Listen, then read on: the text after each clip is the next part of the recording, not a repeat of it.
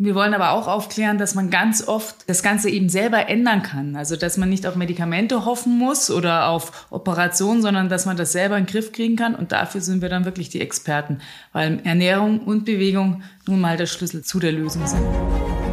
Forever Young, der Longevity Podcast vom Lanzerhof. Mit Nils Behrens.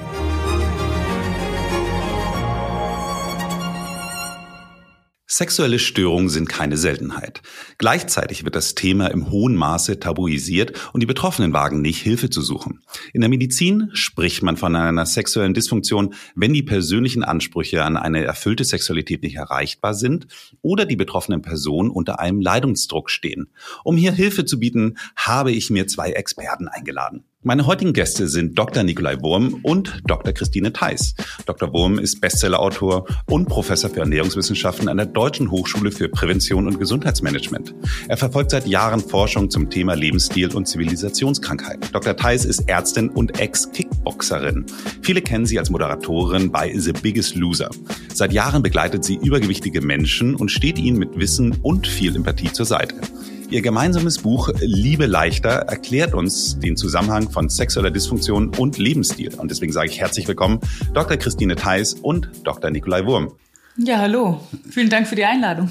Ja, ich, ich grüße auch und ich muss gleich nochmal was berichtigen. Ich, ich bin nicht mehr an der Hochschule tätig. Ich bin jetzt sozusagen auf dem, im alten Stand. Ah, okay. Vielen Dank, vielen Dank für die, Korrektur. Ähm, nichtsdestotrotz haben Sie das ja dann, äh, Altenstand weist ja auf jeden Fall darauf hin, dass Sie das viele Jahre auch gemacht haben. Das ist richtig, ja. Ausgezeichnet. Aber nichtsdestotrotz für die aufmerksamen Zuhörer, die hören jetzt vielleicht, dass sie eindeutig jetzt nicht unbedingt, ähm, wie soll ich sagen, dass das Thema Sexualität, Fruchtbarkeit und alles, was dazugehört, ähm, also man würde jetzt ja irgendwie eher einen Sexualmediziner, Gynäkologen oder Urologen erwarten. Also nichts davon trifft, glaube ich, auf Sie beide zu, oder? Ja, das ist richtig. Und, äh, verheimlicht. ja, wir haben das im, Vor im Vorwort auch gleich geklärt. Und äh, es gibt ja viele Ursachen für diese Störungen. Aber wir haben uns auf die organischen beschränkt. Und da sind wir in der Tat natürlich Experten. Ähm, Christine Theis als, als äh, Medizinerin und Leistungssportlerin und ich als Ernährungswissenschaftler. Und das passt eben sehr gut zu diesem Thema mir war es eigentlich genau, ich habe den Ball aus dem Vorwort aufgenommen und wollte es einmal ganz kurz klar machen, warum ich gerade mit Ihnen beiden jetzt rede. Ja, Aber dann steigen wir die Lösung zum Problem sind. Also genau. Ähm, wir machen darauf aufmerksam, wir vers versuchen überhaupt erstmal ein Problembewusstsein zu schaffen, wir wollen aber auch aufklären, dass man ganz oft das Ganze eben selber ändern kann. Also, dass man nicht auf Medikamente hoffen muss oder auf Operationen, sondern dass man das selber in den Griff kriegen kann. Und dafür sind wir dann wirklich die Experten, weil Ernährung und Bewegung nun mal der Schlüssel zu, zu der Lösung sind. Ja. Das ist ja interessanterweise genauso beim Lanzerhof ist es ja auch so, dass wir immer sagen, ein gesunder Darm ist der Schlüssel zu allem. Nichtsdestotrotz betreiben, äh, beschäftigen wir keine Gastroenterologen. Also was man ja eigentlich dann erwarten würde. Aber wir haben dann festgestellt, dass äh, auch da die Naturheilkunde und äh, andere Ärzte, Allgemeinmediziner häufig mehr die Lösung zum Problem leisten können, als die, die das Problem finden. Also von daher äh, kann ich den Ansatz sehr gut nachvollziehen. Steigen wir doch mal ein. Nach aktuellen Schätzungen, die haben mich wirklich äh, sehr überrascht, äh, sind es 20 bis 30 Prozent der erwachsenen Männer und sogar bis zu 40 Prozent der Frauen, die von einer sexuellen Dysfunktion betroffen sind. Also das ist ja schon eine richtige Volkskrankheit. Und ich finde, das äh, für mich war aber auch vor allem das Verhältnis so interessant, weil man natürlich üblicherweise äh, immer bei Männern da sehr schnell dran denkt, weil es natürlich dann irgendwie am deutlichsten sich präsent macht vielleicht, sage ich mal so. Ähm, aber was würden Sie sagen, warum hört man so wenig von sexuellen Funktionsstörungen, obwohl so viele Menschen davon betroffen sind? Weil das ein schambehaftetes Thema ist. Wer möchte schon von sich selber nach außen tragen, dass es hinter den verschlossenen Schlafzimmertüren nicht so funktioniert, wie man sich das vorstellt, wie es überall propagiert wird? Ähm, ich glaube, dass gerade Männer mit der erektilen Dysfunktion ähm, sehr starke Probleme haben, das öffentlich kundzutun. Das ist das eine. Und bei Frauen ist es ja nicht, äh, da hängt irgendwas und dann funktioniert was nicht. Das ist ja noch viel, viel mehrere, also es gibt viel mehr Ebenen und viel mehr Hintergründe und Gründe. Und ähm, ich glaube, dass da oft auch gar kein Problembewusstsein herrscht.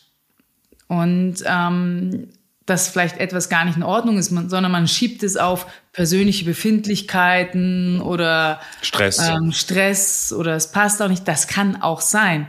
Aber es ist halt ganz oft eben nicht der Grund. Und ähm, gerade die Unfruchtbarkeit ähm, herrscht selbst bei Medizinern oft noch Unwissen darüber, ähm, dass es Zusammenhänge gibt zwischen dem polyzystischen Ovarsyndrom bei den Frauen und Übergewicht. Würden Sie denn sagen, ist jetzt eine reine Schätzung, ist jetzt keine Expertise in dem Sinne, aber ich finde es ja ganz interessant, wenn man sich anschaut, wie da mit Scham äh, dazu geführt hat, dass Menschen auf einmal ganz offen über ihre Darmprobleme dann so reden. Und ähm, ich hatte jetzt auch neulich mal im Podcast, neulich ist auch schon wirklich ein bisschen länger her, aber bei Arze Schröder zum Beispiel, der sich auch darüber unterhalten hat, dass er jetzt eben halt sein Testosteronspiegel nicht mehr hoch ist und dass er da jetzt eben halt dann supplementiert. Äh, glauben Sie, dass es in diesem Bereich irgendwann auch mal so sein wird, dass das offener wird oder äh, äh, friert da eher die Hölle zu?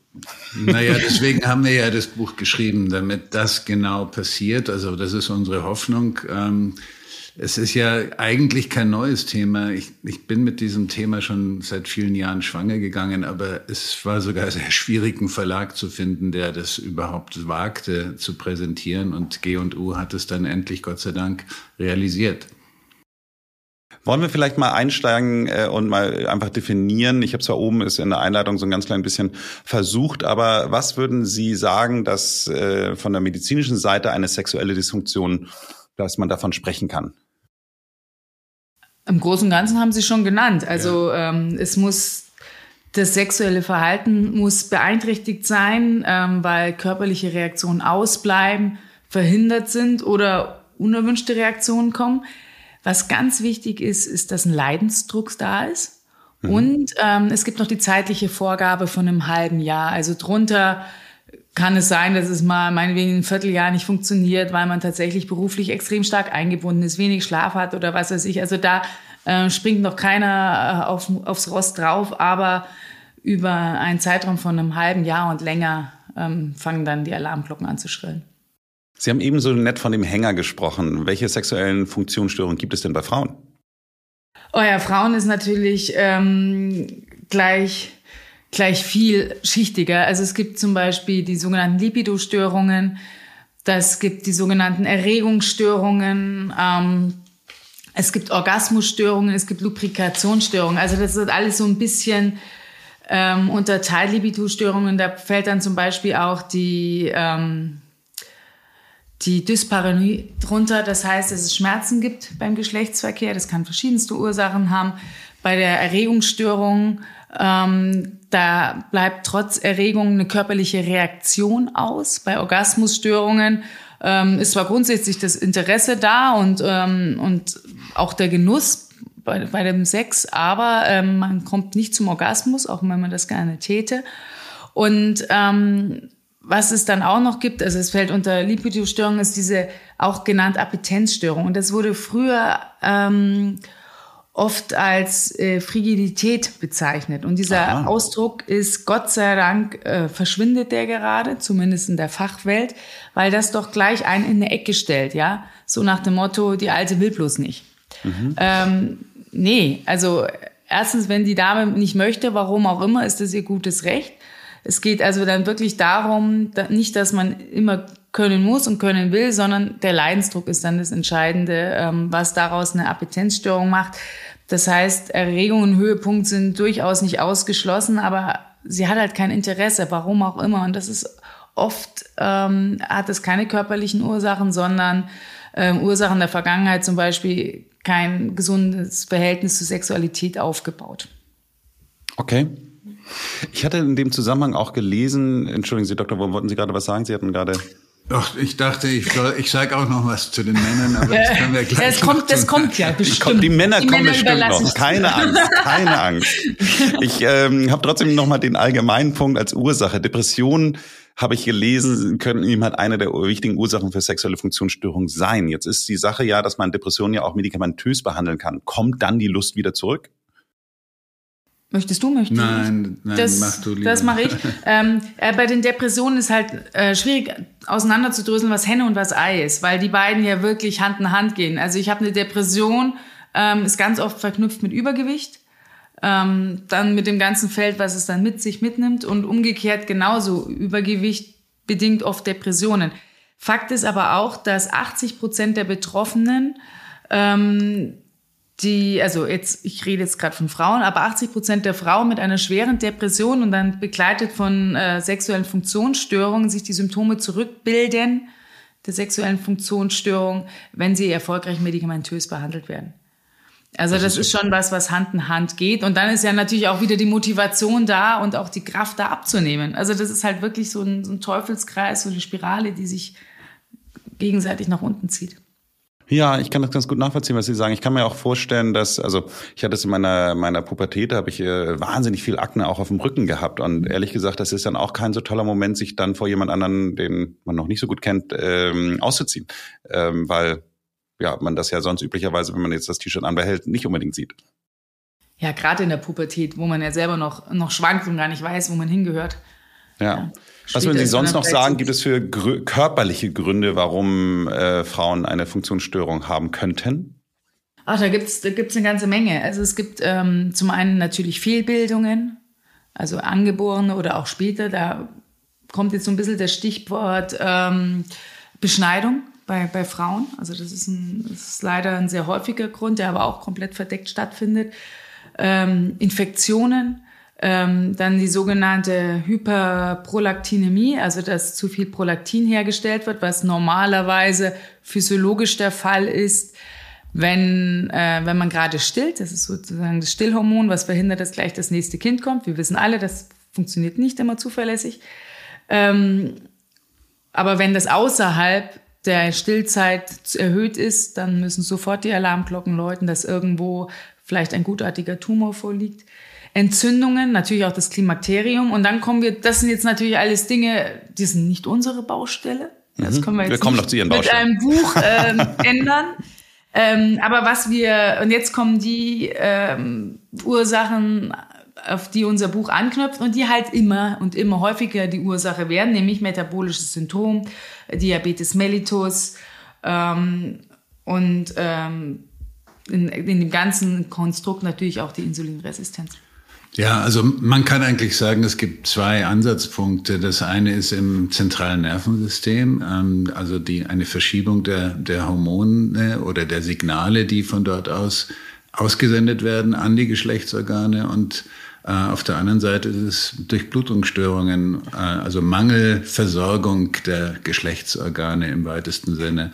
Das sind eigentlich die typischen organischen Schäden und naja, ich, ich bin auf das Thema aufmerksam geworden als Ernährungswissenschaftler, weil doch seit einiger Zeit klar wurde, dass die Häufigkeit bei Männern und bei Frauen einhergeht mit Übergewicht, mit Fettleibigkeit, mit also Adipositas, mit metabolischen Syndrom, wie Christine schon sagte. Und hier gibt es ja inzwischen doch ein bisschen umdenken, dass es in der Tat nicht darauf ankommt, wie viel man wiegt, sondern wo an welcher Stelle zu viel von Fett gespe äh, gespeichert wird und ob diese Fettzellen sich noch gesund erhalten können oder ob sie mit der Zeit Funktionsstörungen bekommen, was dann wieder Entzündungen auslöst und so weiter. Das ist dann ein, eine ganze Kaskade, die ab, die losgelöst wird und dann im Endeffekt eben auch diese sexuellen Funktionsstörungen mit auslösen. Ich habe jetzt auch gelesen, dass äh, natürlich die erektile Dysfunktion die häufigste Funktionsstörung bei Männern ist. Und ähm, da war ich ein bisschen geschockt von der Zahl, ähm, dass die Hälfte der Männer über 60 an diesen Erektionsstörungen leiden. Äh, sogar aber bei Männern zwischen 20 und 30 ist es auch keine Seltenheit mehr. Ähm, ich würde jetzt sagen, Altersbedingt verstehe ich. Da gibt es ja wahrscheinlich gewisse Dinge, die sich irgendwie abgebaut haben.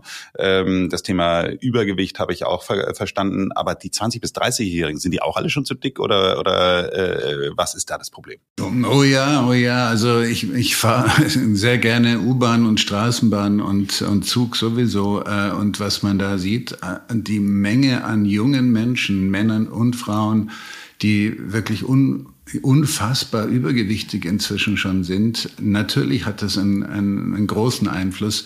Äh, wir sehen ja auch heute Typ-2-Diabetiker, was früher als Altersdiabetiker bezeichnet wurde, sieht man heute mit 20, 30 Jahren schon unter Umständen. Also das geht alles Hand in Hand mit dieser unguten Entwicklung unseres Leben, modernen Lebensstils mit über, kombiniert mit Überernährung. Ja, und das hat seine Folgen. Und übrigens, ich muss ihn noch ein bisschen korrigieren. Die erektile Dysfunktion ist gar nicht die häufigste Störung beim Mann, sondern der frühzeitig, der vorzeitige Samenerguss. Nur haben wir da das Problem, dass da die Ursachen noch nicht so gut erforscht sind, während sie bei der erektilen Dysfunktion sehr gut erforscht sind. Okay. Sehr gut oder nicht, äh, wie auch immer, trotz allem schockierend. Ich habe das, ähm, ich wohne in einem Stadtteil in Hamburg, äh, wo ich immer dachte, Gott, wenn man immer hört, jedes dritte Kind ist übergewichtig, dann denke ich immer, so sind die alle.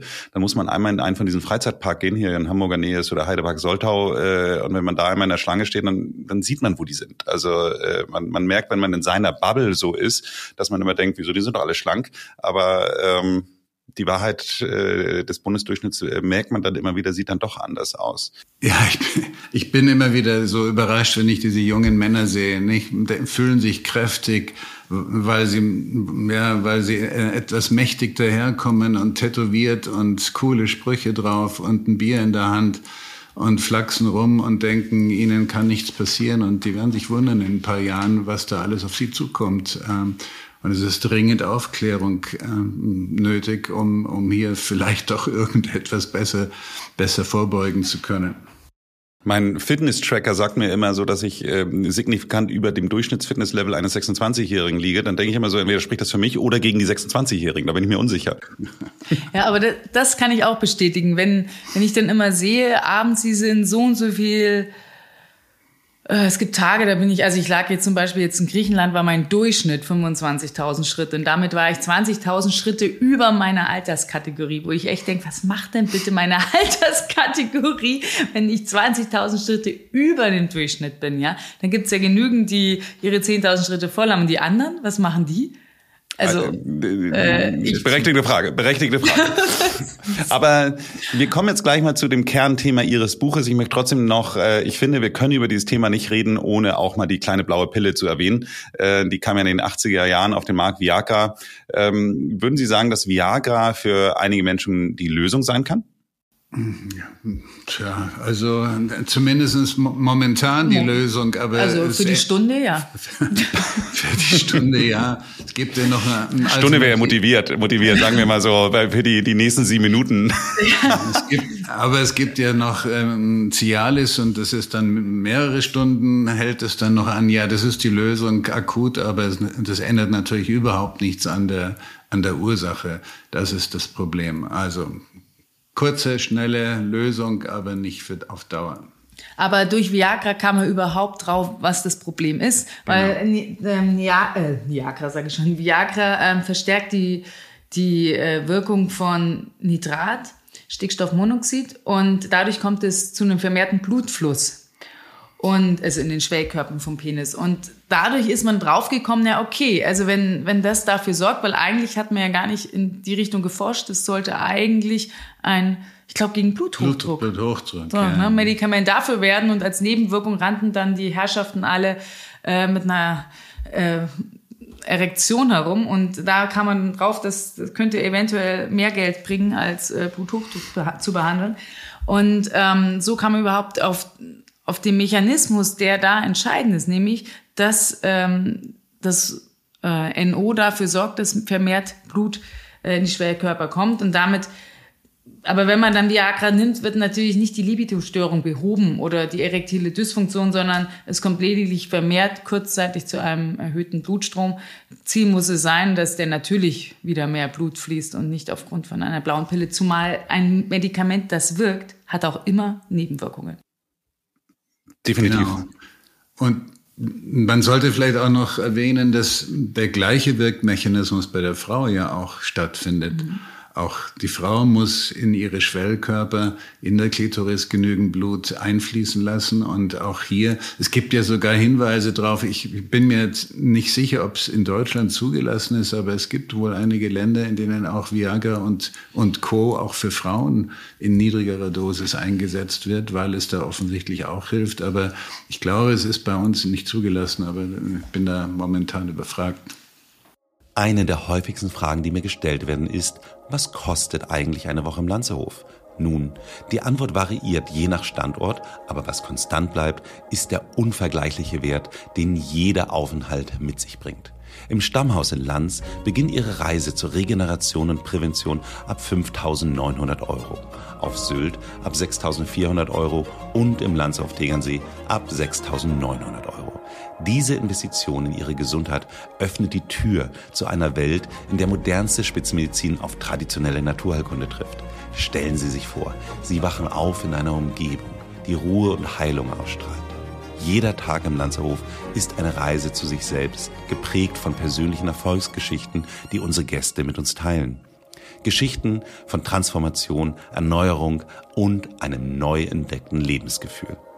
Ich möchte betonen, dass ein Aufenthalt bei uns mehr ist als nur eine Auszeit.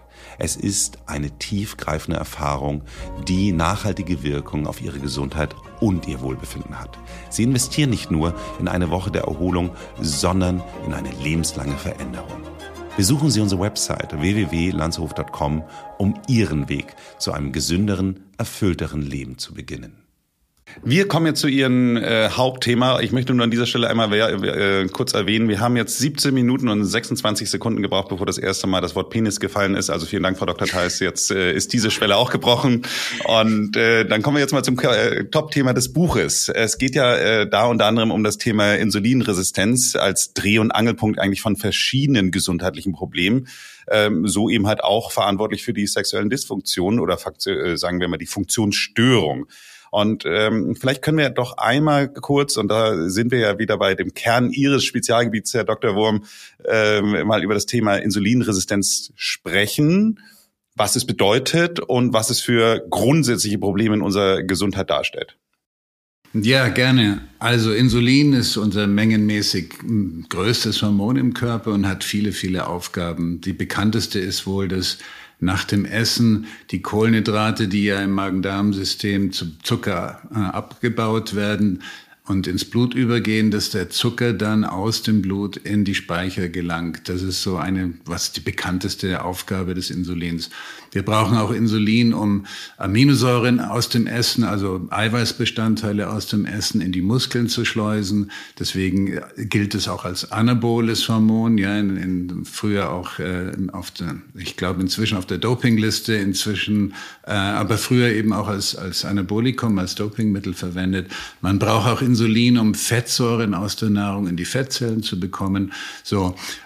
Und wenn, wenn Zellen äh, aus, aus welchen Gründen auch immer, die kann ich gleich noch erwähnen, ähm, das Insulinsignal, um diese Stoffe aufzunehmen, nicht mehr wahrnehmen, wenn die Zellen dieses Signal nicht mehr wahrnehmen, dann bleiben zum Beispiel, dann bleibt der Zucker im Blut zurück. Bleiben wir mal bei diesem Beispiel Blutzucker und Zucker im Blut. Viel Zucker im Blut würde alle Blutgefäße zerstören, kaputt machen. Und deswegen wird reagiert, das zentrale Nervensystem befiehlt der Bauchspeicheldrüse, mach mehr Insulin, damit vielleicht diese, dieses nicht wahrnehmen des Signals durchbrochen werden kann. Und in der, in der Tat, wenn dann doppelt so viel Insulin ausgeschüttet wird ins Kreislaufsystem, dann verschwindet der Zucker wieder und geht in die Speicher rein und der Blutzucker sinkt wieder. Das ist ganz, ja, ganz nett. Äh, man, das Problem ist nur, man spürt es nicht. Es macht keine Symptome. Es ist keine Veranlassung da, irgendwas im Leben zu ändern. Macht also so weiter. Frisst zu viel in Anführungsstrichen und bewegt sich zu wenig und man lebt in der positiven Energiebilanz. Naja, ein paar Jahre später, nach einer Mahlzeit oder nach einem Cola oder Limo oder was auch immer, nach einem, nach einem Kuchen, äh, braucht man nicht mehr doppelt so, nicht nur doppelt so viel Insulin eines Tages, braucht man dreimal so viel Insulin, um das Ganze noch zu bewerkstelligen. Und ein paar Jahre später fünfmal und noch, noch ein paar Jahre später zehnmal so viel Insulin. Und dann hat man eben diese, dann kann man zwar den Zucker noch aus dem Blut bekommen, aber dieses extrem hohe Insulinniveau hat dann ganz viele Nebenwirkungen. Und ähm, die für unser Thema wichtige Nebenwirkung ist, es verschiebt im zentralen Nervensystem quasi die, die, die Signale für die sexuelle Hormone. Es wird zu wenig von, von ähm, dem ähm, FSH und dem LH ausgeschieden, ausgeschieden oder beziehungsweise zu, zu dem Hoden oder zu den Eierstöcken gebracht. Und das hat dann die Folge, dass beim Mann typischerweise zu wenig Testosteron produziert wird oder zu wenig Spermien produziert werden. Da sind wir beim Thema Unfruchtbarkeit. Und bei den Frauen hat es ein bisschen komplizierteren Einfluss. Ich weiß nicht, magst du bei den Frauen eingreifen? Ja, das können wir ja später noch machen. Ich glaube, jetzt sind wir noch bei der Insulinresistenz. Ach, ja, ähm, genau, ja. Ich, ich würde vielleicht noch ein Bild bemühen für Menschen, die das nicht so ganz verstehen mit dem Insulin. Also im Prinzip ist Insulin und ein, die, eine Zelle ist ein Schlüssel-Schloss-Prinzip. Also wir haben hier die Zelle und wir haben hier das Insulin, was einen Schlüssel in der Hand hält und den Zucker in die Zelle bringen will. Und jeder kennt das, da ist ein altes Türschloss, das hat man schon tausendmal benutzt und dann klemmt, das, klemmt der Schlüssel und es geht nicht mehr richtig auf und man probiert dann alle durch und der vierte Schlüssel, der eh nicht gestrickt ist, geht dann doch noch. Und genauso ist es mit den Zellen. Also der, übermäß, der übermäßige Missbrauch sozusagen von den permanenten äh, Insulin ähm, sorgt dafür, dass die Schlösser ausgeleiert werden und deswegen nicht mehr funktionsfähig sind. Und das einfache Bild hilft so ein bisschen zu verstehen, warum mehr Insulin hilft, dann die Schlösser wieder aufzubringen, den Zucker doch in den Zellen verschwinden zu lassen und warum es dann doch eines Tages vielleicht nicht mehr funktioniert, einfach weil man es übertrieben hat und das Schloss, Schloss dann doch kaputt in der Tür hängt und nichts mehr vorwärts geht. Das ist ein sehr gutes Bild. Also ja, Entschuldigung. Dann wäre man Typ 2 Diabetiker. Genau. Dann wird man Typ 2 Diabetiker. Das kann man ja auch ähm, schon sich anschauen im Rahmen des, glaube ich, HOMA-Index heißt es, äh, wo man dann sieht, wie, wie dicht man an dieser Schwelle schon steht. Also von daher wirklich eine große Empfehlung, weil er nicht standardmäßig im großen Blutbild dabei ist. Also an alle unsere Hörerinnen und Hörer vielleicht mal zu schauen, wo, wo man denn eigentlich da steht gerade. Oder empfehlen Sie das nicht, Herr Dr. Wurm? Doch, in der Tat. Äh, ich, ich kann vielleicht ein, ein, ein, ein furchtbares Beispiel gerade noch nennen. Es ist mir gestern passiert. Ein, ein Bekannter von mir, ähm, stark übergewichtig, wollte nachgucken, ob er schon Diabetiker ist. Hat sich eine, ein, ein Laborbefund ähm, bekommen vom Arzt und sein nüchtern Blutzucker war bei über 190, also eine Katastrophe. Darauf habe ich gesagt, du musst mal den Homer-Index bestimmen lassen, aber dafür brauchst du den nüchternen Insulinspiegel. Äh, die Bitte an den Arzt, den Insulinspiegel zu bestimmen, wurde abgelehnt mit, dem, mit der Aussage, es macht keinen Sinn. Also es ist leider so, dass viele Ärzte offenbar noch nicht verstehen, dass solche simplen Marker eigentlich extrem wichtig sind, um frühzeitig zu sehen, in welches Risiko dieser Mensch oder dieser Patient läuft. Ja, Wahnsinn, Wahnsinn. Also ich bin immer wieder überrascht, ehrlich gesagt, als Nichtmediziner äh, mit meinem, meinem, ähm, sage ich mal so, äh, Wissen, dass ich jetzt so auch immer äh, hier mitbekomme im Rahmen dieser Gespräche, dass ich immer denke, so Mensch, das sind so Sachen, da, das finde ich persönlich total spannend. Also auch ich, der glaube, der nicht betroffen ist, nichtsdestotrotz, ich bin groß geworden mit meiner Großmutter im Haus, die äh, äh, Diabetes Typ 2 hat und von daher weiß man ja auch nicht, wie viel vielleicht auch da nochmal genetisch vielleicht mit dabei sein könnte. Ich weiß, dass das ein, dann eher der Typ 1 äh, wiederum ist, nichtsdestotrotz mhm. äh, hat mich mein Homa-Index schon sehr interessiert, ehrlich gesagt. Ja, und das ist ja können wir auch noch ein, einen Schritt weitergehen. Homa-Index ist eine gute, äh, gute Möglichkeit, um zu schauen, wie weit man schon steht, aber noch ähm, aussagekräftig ist der orale Glukosetoleranztest. Also wenn man da einen Arzt findet, der das auch beim Kassenpatienten macht und nicht nur beim Privatpatienten, ist das sehr zu empfehlen oder auch mal das Geld in die Hand zu nehmen und ihn bestimmen zu lassen. Das ist dann ein Atemtest? Äh, nee, oraler Glukosetoleranztest, äh, bestimmt man zu bestimmten, da wird die Glukose gemessen, vor der Gabe einer Glukoselösung und dann ein und dann zwei Stunden später nochmal nach Gabe einer Glukoselösung. So da, also Standard ist das tatsächlich, oder ist es Standard oder ist es nur Standard bei Privatpatienten, bei Schwangeren? Um äh, genau, das kenne ich. Bekommen, ob, ja, genau, und nichts anderes ist es. Also ähm, Im Prinzip triggert man so ein bisschen bei dem Test. Äh, noch, noch genialer ist es, wenn man gleichzeitig auch noch das Insulin mitbestimmt. Mhm. Ähm, das macht zwar kaum ein Arzt oder eine Ärztin. Ich habe mal eine Zeit lang mit dem Endokrinologikum zusammengearbeitet für im, im Bereich PCO-Syndrom, also Kinderwunschpatientinnen. Und die machen das standardmäßig äh, beim Verdacht auf PCO-Syndrom, dass nicht nur der Blutzucker, sondern auch der Insulinspiegel äh, ein und zwei Stunden nach ähm, Zuckergabe gemessen wird. Und das ist, wäre natürlich ideal, aber das ist einfach zu viel der Hoffnung. Aber das wären jetzt die verschiedenen Möglichkeiten, um festzustellen, wie es um meine Insulinresistenz äh, steht, wenn ich das richtig mhm. verstehe. Also es geht ja darum zu gucken, wenn jetzt, ähm, ich sage jetzt mal Betroffene oder Interessierte äh, diesen Podcast hören, dass sie dann einfach mal sagen, okay, vielleicht äh, ist das tatsächlich einer der Ursachen meiner Probleme. Das heißt also, dann würden sich diese verschiedenen Testmöglichkeiten anbieten.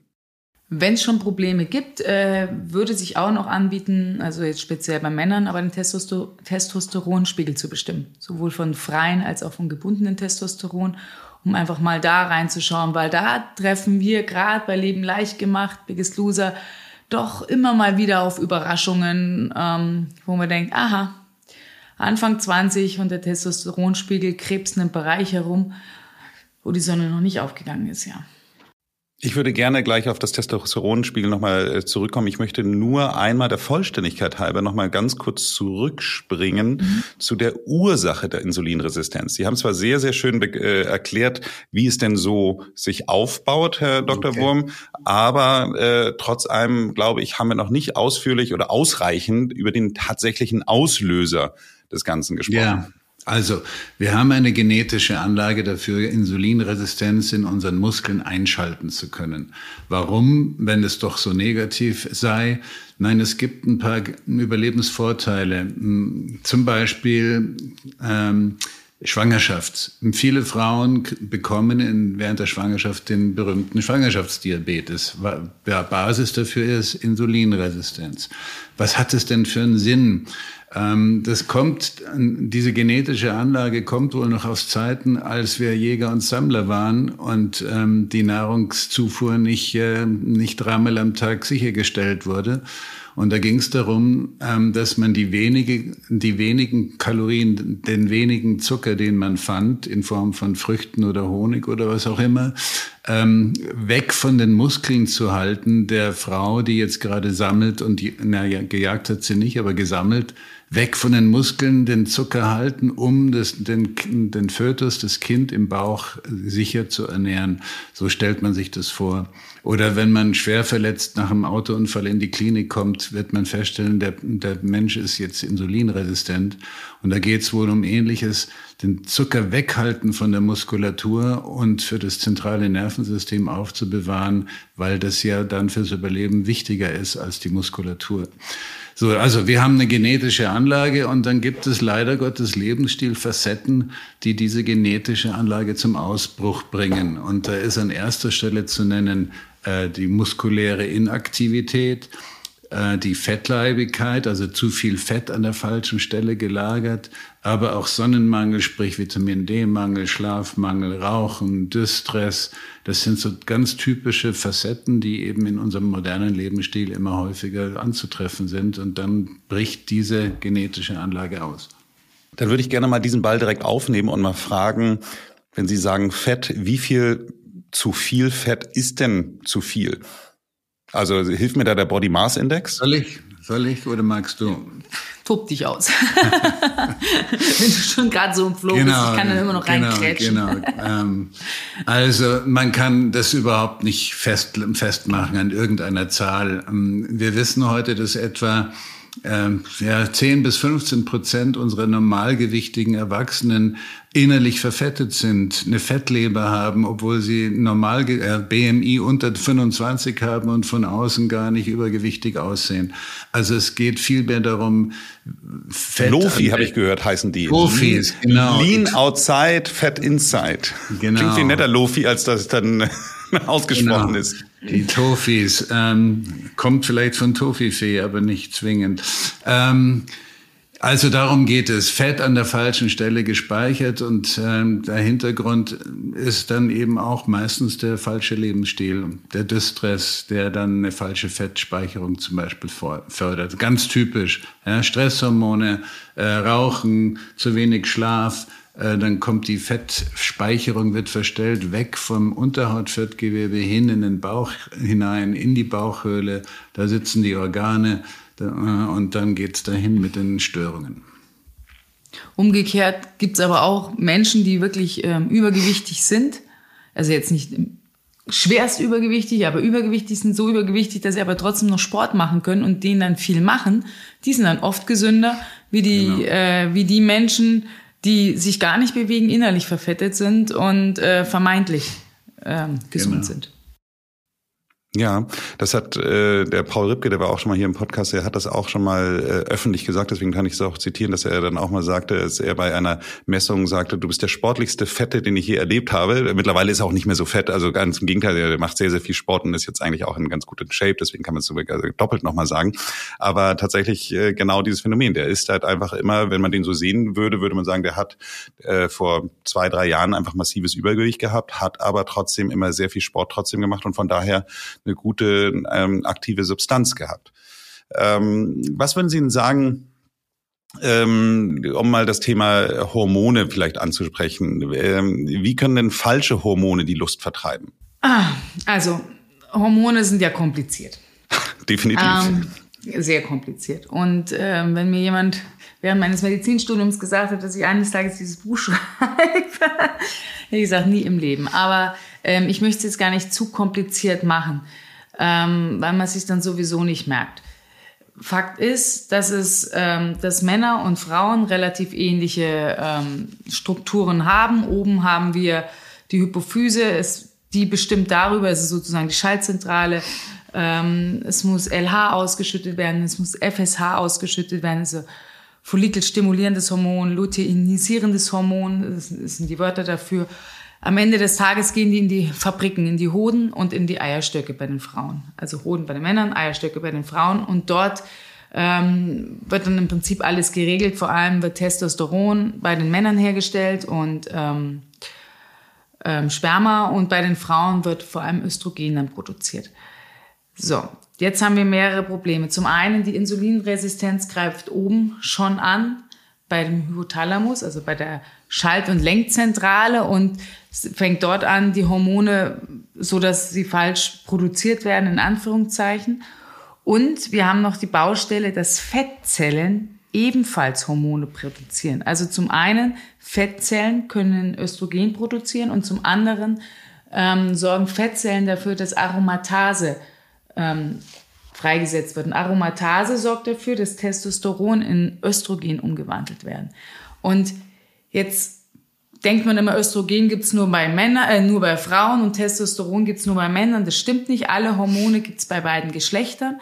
Und es ist immer die Frage, wie ist es zusammengesetzt? Und wenn die Insulin, und die Insulinresistenz sorgt dafür, dass bei Männern zu wenig Testosteron und zu viel Östrogen produziert wird und bei Frauen genau umgekehrt. Und dann kommt das Ganze ins Rutschen. Männer kriegen dann plötzlich Brüste, ja, Männer kriegen dann plötzlich eine erektile Dysfunktion, Frauen hingegen ähm, kriegen Bartwuchs, die die ähm, Periode bleibt aus, die Follikel werden nicht mehr äh, richtig stimuliert. Das ist die, der, der Pfad, der dann in das polyzystische Ovarsyndrom führt ähm, männliche, Stimulis äh, männliche Stimmbildung und all solche Dinge. Okay, dann kommen wir doch vielleicht mal ähm, zu den Lösungen. Was würden Sie sagen, wie sieht der richtige Lebensstil für mehr Lust aus? Ja, Du bist im Flow. Hey, jetzt bin ich im Flow. jetzt dachte ich, jetzt habe ich mir tausend eine Pause verdient. Ähm, ja, das Wichtigste ist im Prinzip erstmal Gewicht zu verlieren. Und Gewicht verliert man ähm, nur bedingt über Sport tatsächlich. Es ist ein ganz, ganz wichtiger Faktor. Aber Gewicht wird primär am Kühlschrank gemacht. Also sprich über mein Essverhalten. Das heißt, ähm, du bist aber der Ernährungswissenschaftler. Ja, jetzt zieh dich doch hier mal nicht vor. Zurück. Das war jetzt die. Einleitung zu Nikolai Worm. Ich mache gerne weiter. Ja, also ich, ich würde auch das, ich würde gerne den Begriff Gewicht verlieren noch ein bisschen präzisieren. Es geht nicht darum, die Zahl auf der Waage zu erniedrigen, sondern das Fett zu mobilisieren im Körper. Ja, und da, da gibt es natürlich 100 hm, verschiedene Diäten, mit denen man in eine sogenannte negative Energiebilanz kommt, um Fett zu verbrennen im Körper, also weniger Kalorien zuführen, als man, ähm, äh, als man gerade verbraucht. Aber, Soweit zur Theorie, muss man ja wirklich sagen. Ja, genau. Aber dann gibt es natürlich Unterschiede, welche kann man besser durchhalten, welche sättigen äh, oder halten einen trotz weniger Kalorien besser satt.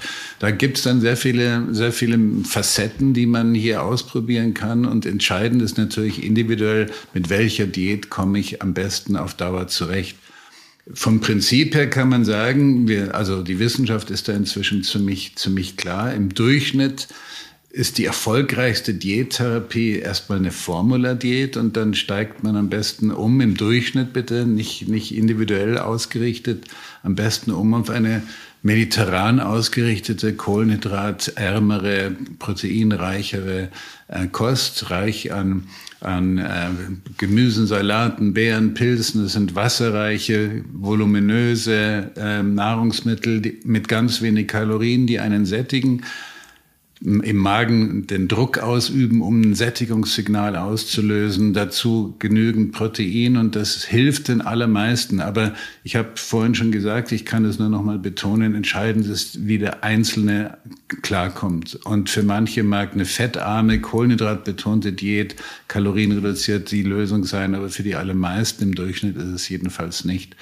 Ähm, was wir in der Wissenschaft noch sehen, und, und das möchte ich auch noch gerne erwähnen, ist, es gibt Literatur, also Studien zu, zu der Frage zu sexuelle Dysfunktion und die haben bisher vor allen Dingen mit mediterranen Kostformen gearbeitet und die zeigen auch eine Wirkung. Ich persönlich ähm, habe ja seit, seit 20 Jahren dieses frühe Logikkonzept oder das Flexicarb-Konzept ich kombiniere diese mediterrane Ausrichtung mit einer Kohlenhydratreduktion, äh, eventuell auch mit, einer, mit einem Formula-Einstieg. Und ich kann nur sagen, wir haben damit großen Erfolg. Ich glaube, bei der mediterranen Diät können viele von unseren Hörerinnen und Hörern jetzt sich was vorstellen. Also ein bisschen dieses Gemüse, vielleicht ein kleines bisschen Fisch, ein bisschen äh, Fleisch, wenn man, äh, wenn man Tiere isst, ähm, oder aber eben halt andere Proteinzulagen. Das ist, glaube ich, soweit ganz klar. Wenig äh, die Kohlenhydrate reduzieren, also mediterran nicht gleich Spaghetti. Und ähm, dass man darüber hinaus dann, ähm, die sind ja gar gar nicht so fettarm. Also man hat schon das gute Fett, also gute Olivenöl und solche Sachen. Also ich glaube, das kann jemand, äh, kann sich jeder vorstellen. Den ersten Teil die, die ähm, Formula-Diät. Äh, wollen Sie da vielleicht noch mal ein paar Worte zu sagen?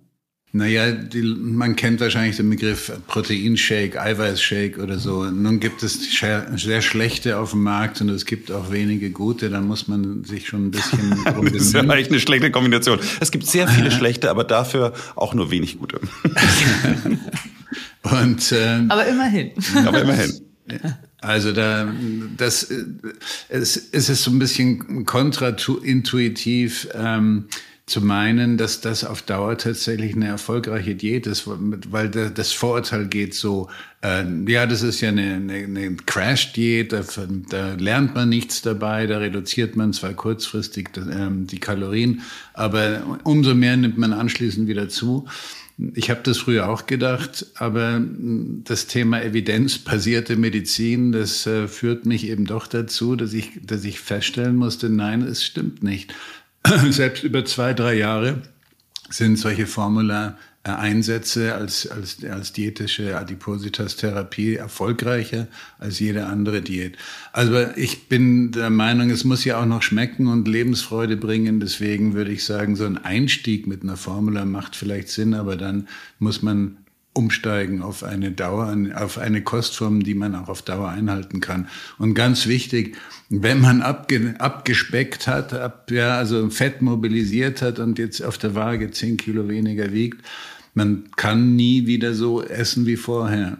Das muss angepasst werden an das neue Gewicht und entsprechend weniger Kalorien zugeführt werden. Und dann ist es wichtig, eine Kost zu finden, die, obwohl es meinetwegen 300, 400 Kalorien oder 500 Kalorien weniger ist als früher, dass es trotzdem genauso gut sättigt und genauso gut befriedigt. Und auch da möchte ich eine Lanze für die mediterrane Kostform ähm, brechen, weil man das doch eigentlich so von der, vom Geschmack her, von der, von der Lebensqualität her durch sehr gut also kochen kann und, und genießen kann. Und so hat man einen weiteren Punkt, um hier länger durchhalten zu können.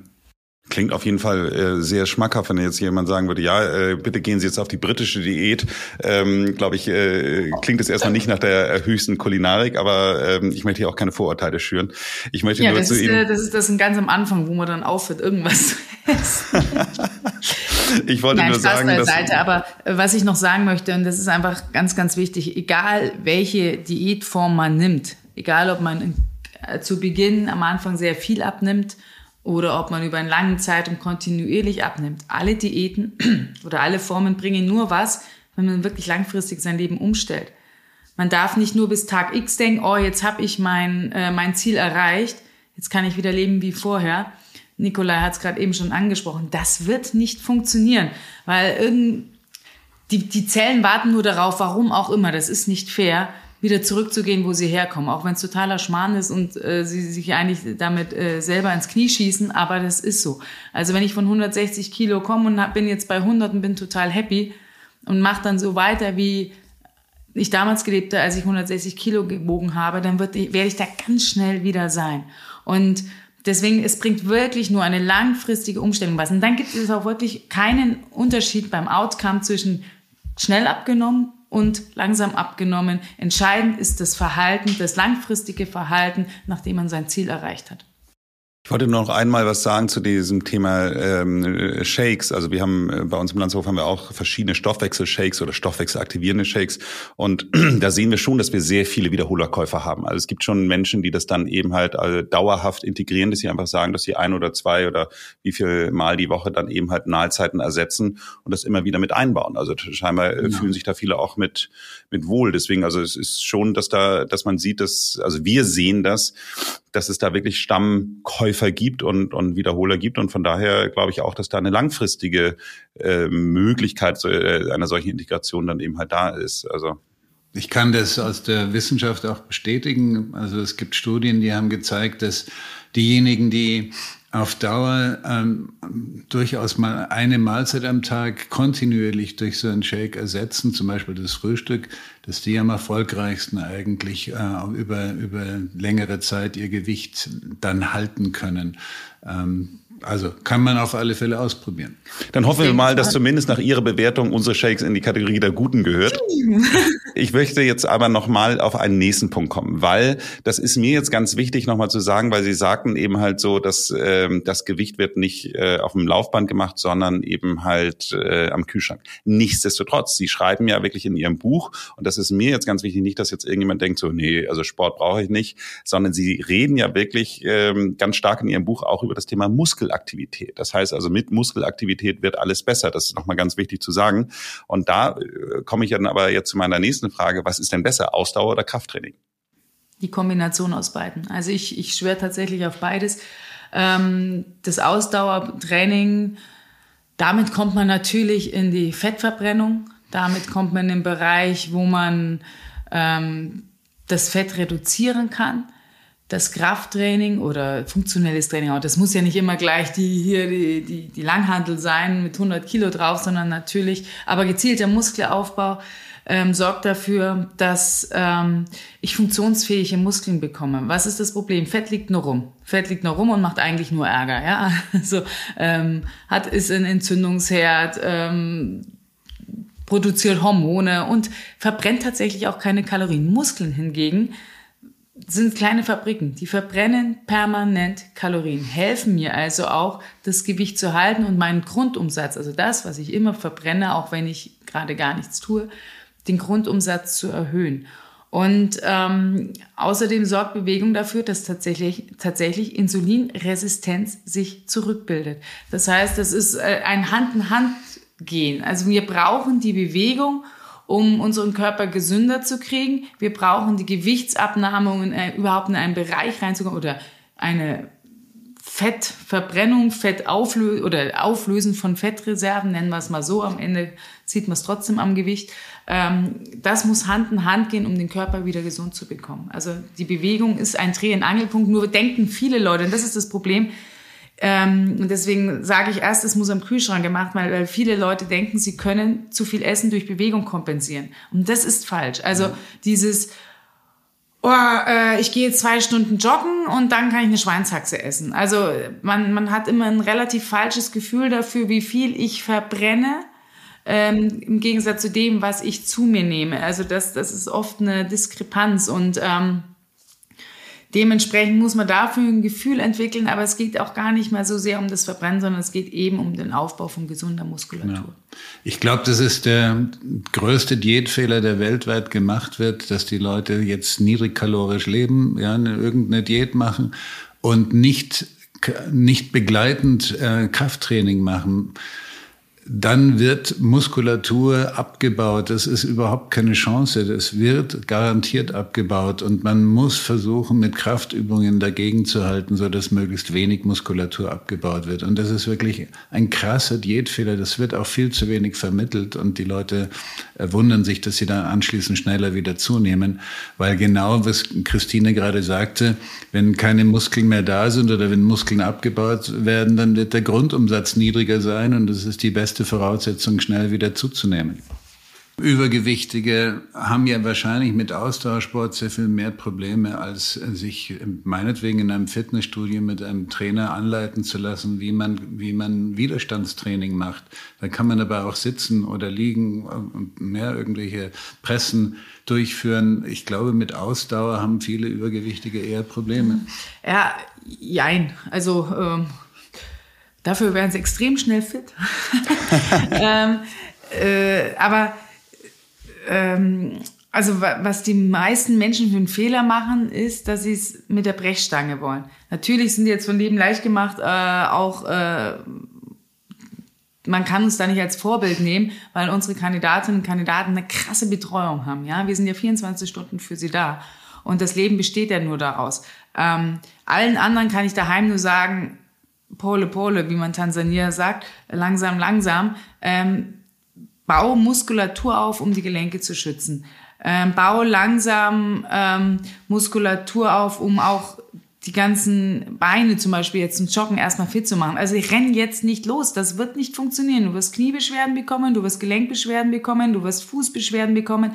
Warum? Weil das Gewicht alles noch viel zu viel ist für die Gelenkbelastung. Also sehr schnell Krafttraining, gerne unter Aufsicht, weil viele Übergewichtige haben Fehlstellungen. Da muss jemand von außen draufschauen, der korrigierend eingreift und mal sagt, ah, hier müsstest du jetzt ein bisschen weiter raus mit dem Knie, hier müsstest du den Rücken gerade durchstrecken. Also sowas. Also ruhig helfen lassen, begleiten lassen und dann langsam aufbauen. Man kann auch wegen mir erstmal mit Yoga anfangen. Das ist ein super Sport, ja. Schwimmen, Radfahren, damit man erstmal anfängt, ähm, das Herz-Kreislauf-System zu benutzen, die Muskulatur aufzubauen und dann nach und nach, und dann verliert man übrigens auch nicht gleich die Lust am Sport, weil es nicht nur die ganze Zeit ätzend und anstrengend ist und nervig. Und, ähm, und dann langsam aufbauen und dann kann man anfangen, ähm, die fordernderen Sportarten zu machen.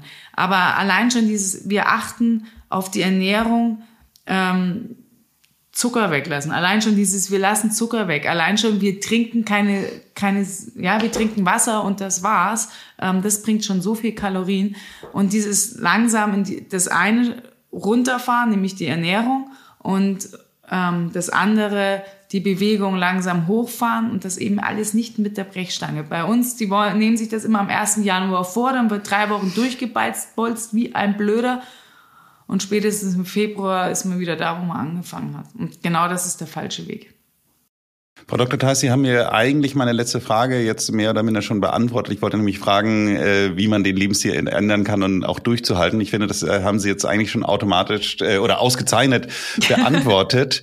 Ähm, ich finde deswegen auch, möchte an dieser Stelle jetzt auch nochmal ähm, eine, eine Empfehlung für dieses Buch aussprechen, weil genau Sie erklären ja nicht nur das, was wir jetzt gerade besprochen haben, sondern auch noch viel, viel mehr. Also wir haben jetzt nicht das ganze Buch besprochen, aber Sie haben natürlich auch dann Rezepte und Bewegungs Empfehlungen beziehungsweise auch richtige Übungen dann ja ganz konkret drin. Also von daher ähm, würde ich sagen, für alle, die sich jetzt angesprochen fühlen, vielleicht aus der ein oder anderen äh, Gründen, sage ich mal sowas so, dann würde ich sagen, ist der letzte und abschließende Tipp das Buch kaufen, oder? Darf ich es mal hochhalten? Ich habe es ja selbst noch nicht in der Hand gehabt. Ich habe ja nur diesen. Äh, bei mir ist das nämlich total unfair. Ich habe nur diesen sehr frühen Umbruch bekommen und da sind noch keine Bilder drin. Ah, okay. Von daher. Also es sind tatsächlich ganz viele Rezepte drin und es sind deine, auch deine Übungen. Und Übungen sind auch drinnen. Und ich glaube, ich bin vor den Rezepten. Äh, und zwar tatsächlich mit einem QR-Code. Also diesen hier kurz erklärt, aber mit einem QR-Code kann man da mit mir live mitmachen sozusagen. Ausgezeichnet, ausgezeichnet. Also von daher ähm, ist das, glaube ich, mein, mein abschließender Tipp. Und ich möchte an dieser Stelle sagen, herzlichen Dank für das Gespräch. Sehr gerne. Danke für die Möglichkeit.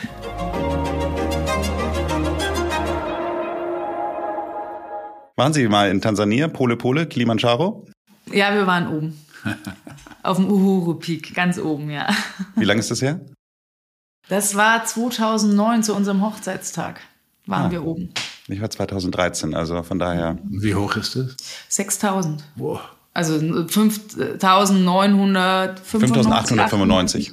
Und dein Mann ist auch fit genug, um das zu leisten? Der läuft Marathon. Der läuft Marathon. Der läuft Marathon. Okay. Also wir haben, aber wir haben damals die kurze Strecke genommen und äh, ich kann jedem nur empfehlen, äh, die Pole Pole, die lange zu nehmen, weil uns hat die Höhenkrankheit schon ziemlich zerbröselt, aber wir haben uns durchgebissen. Ähm, aber es ist natürlich ein Erlebnis. Also der Kilimanjaro ist unfassbar. Einfach mal die komplette Welt hochkant. Einfach alle Klimazonen auf einem Berg. Das ist schon faszinierend. Wenn euch diese Folge gefallen hat, dann hört euch doch auch mal die Folge Nummer 141 an. Mühelos schlank mit der Kraft der Hormone. Hier spreche ich mit Professor Dr. Peter Figo darüber, wie wir mit der Kraft der Hormone abnehmen können. Abonniert diesen Podcast, damit ihr keine Folge verpasst. Ansonsten macht es gut und bleibt jung.